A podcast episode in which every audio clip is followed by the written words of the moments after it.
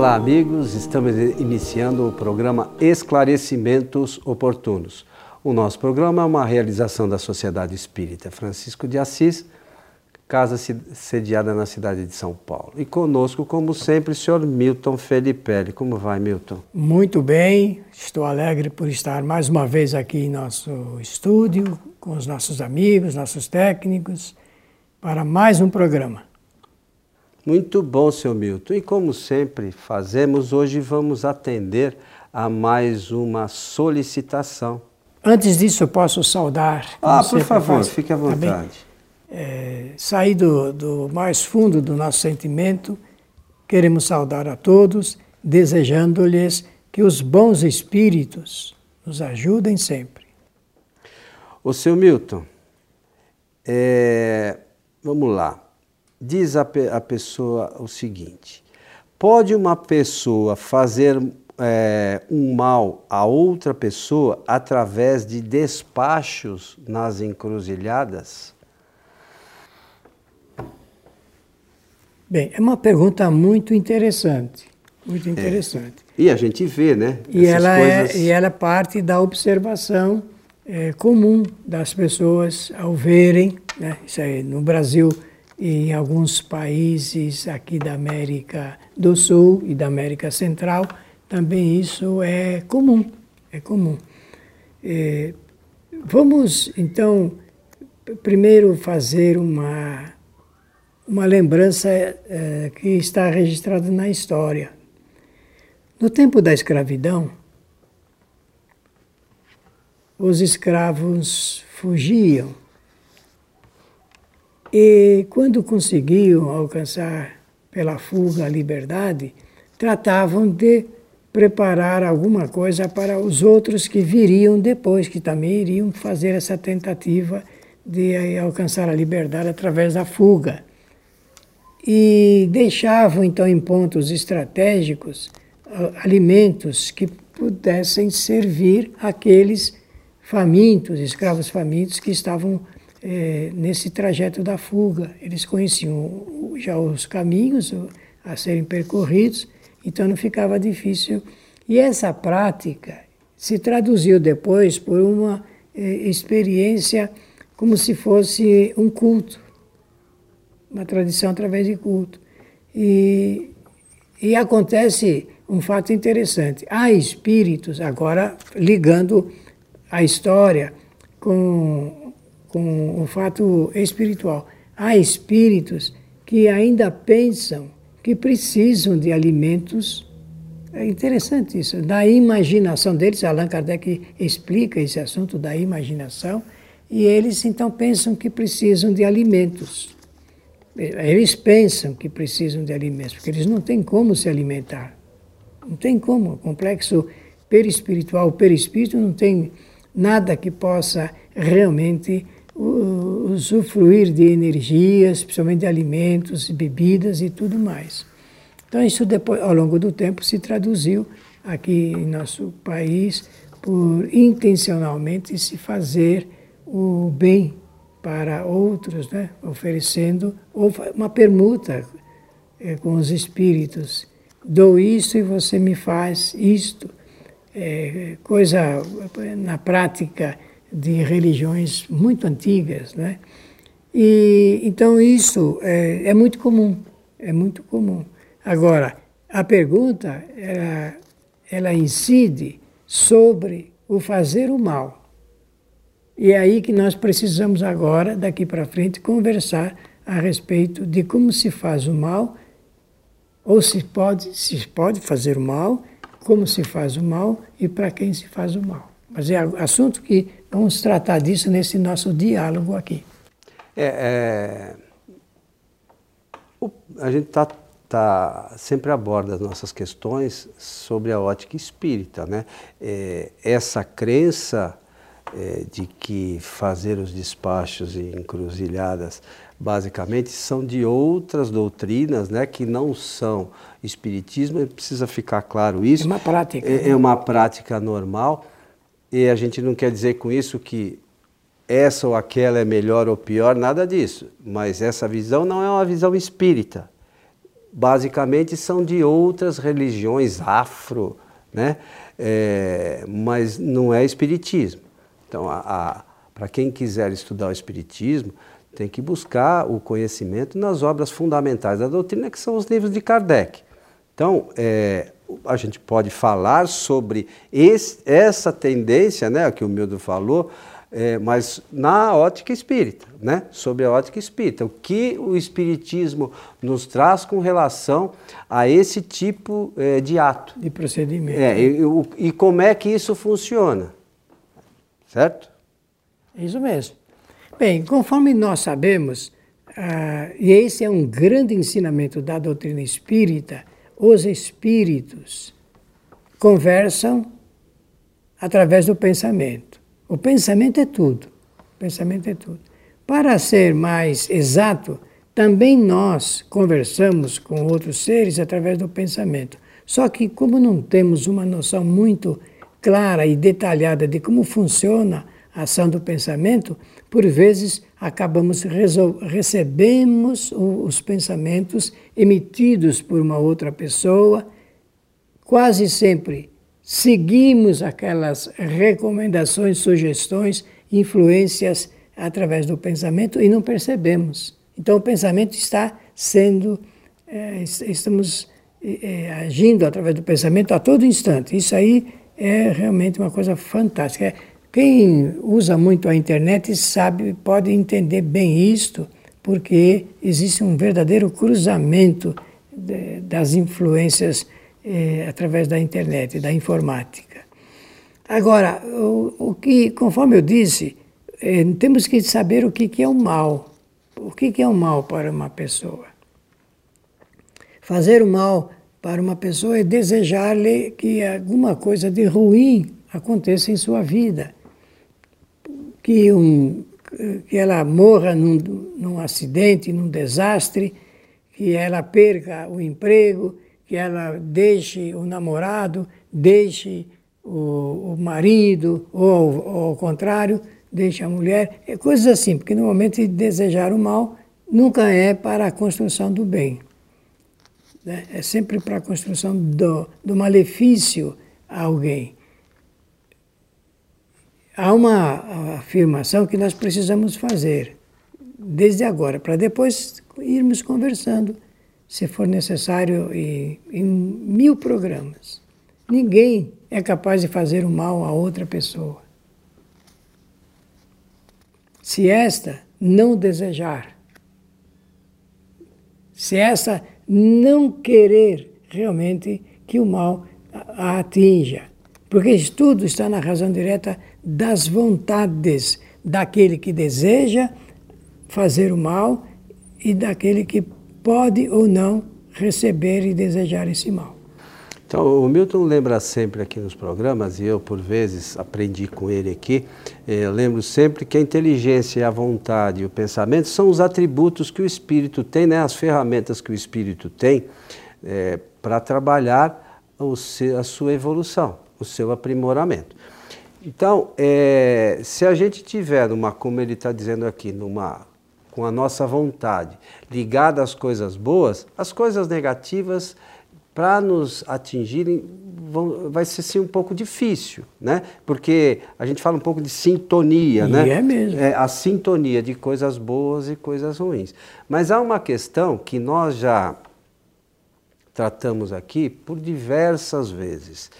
É, embora é, um espírito não possa fazer o mal a uma pessoa, diretamente, se essa pessoa não estiver ligada a, a, essas questões, existe, e está na questão, se eu estiver errado, você me corrige, por favor.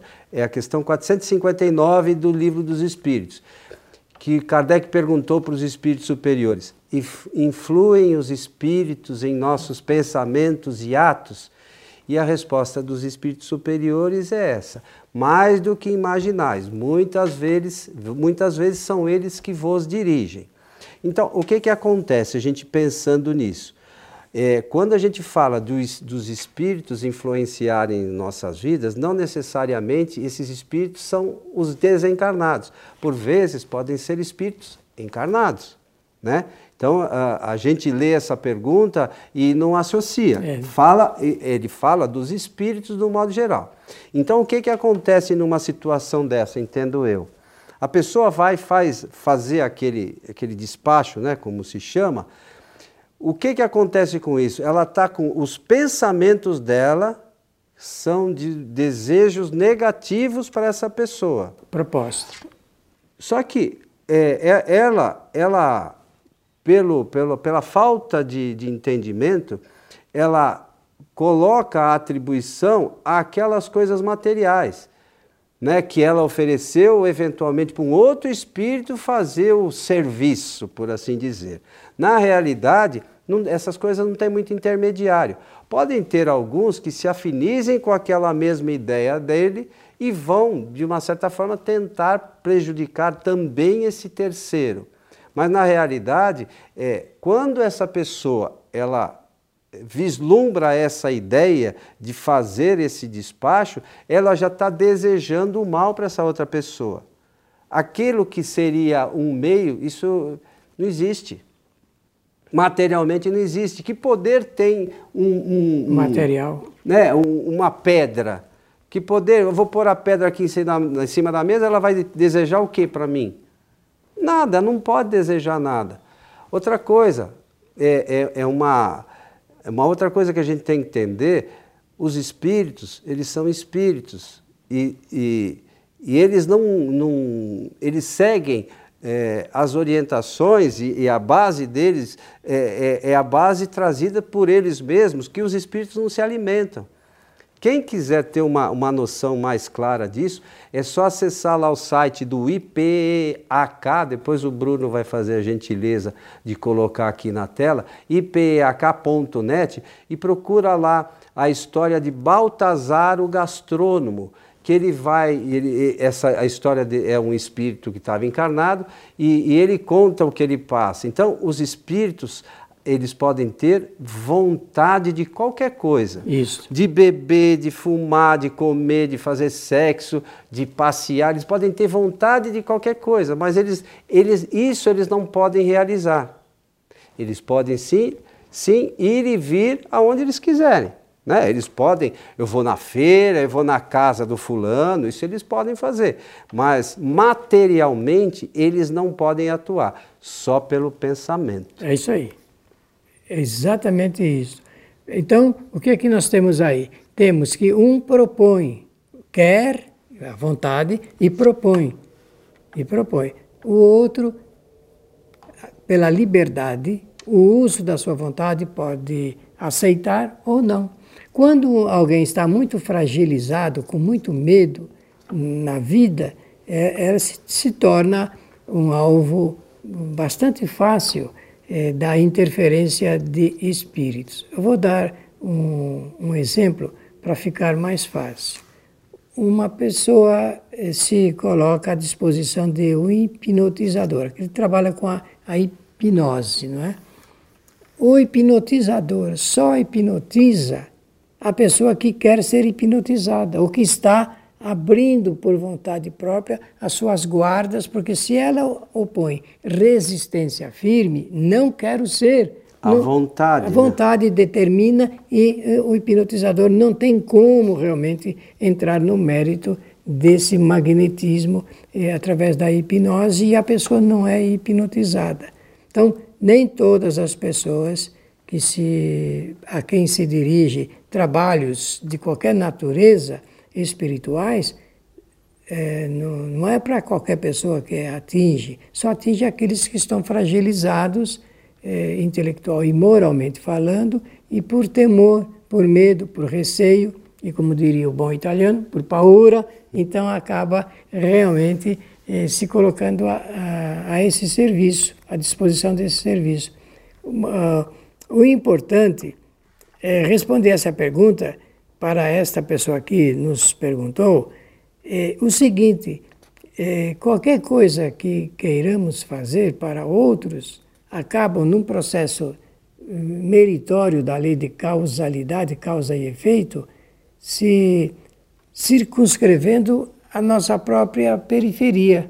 Então, é como costuma se dizer: mas nem sempre isso deve ser respondido dessa forma, de que o mal retorna para quem faz, assim como o bem. Já ouviram essa expressão, não é verdade? O mal retorna para quem o faz. O bem também. O bem feito, realmente ele tem consequências. As consequências do mal são negativas para quem o deseja. E as consequências do bem são positivas para quem o deseja também. Então, é, só para tentar ajudar aí no, no entendimento dessas questões. Então, veja, a pessoa no momento que ela está desejando o mal, ve, veja que interessante, no momento que ela está tendo um desejo negativo para alguém, ela está aberta para que, a que tipo de pensamento? Negativo. Negativo. Vão se aproximar dela espíritos Negativos. que pensamento? Negativos. Então, no, no, momento que ela acha que ela está fazendo mal para alguém, ela está fazendo mal para ela, porque os espíritos negativos vão se aproximar dela e vão insuflar ainda mais o pensamento dela. E ela vai ficar pior ainda. Então veja, como a coisa às vezes é, é meio que é, acaba sendo pior para nós do que para os outros.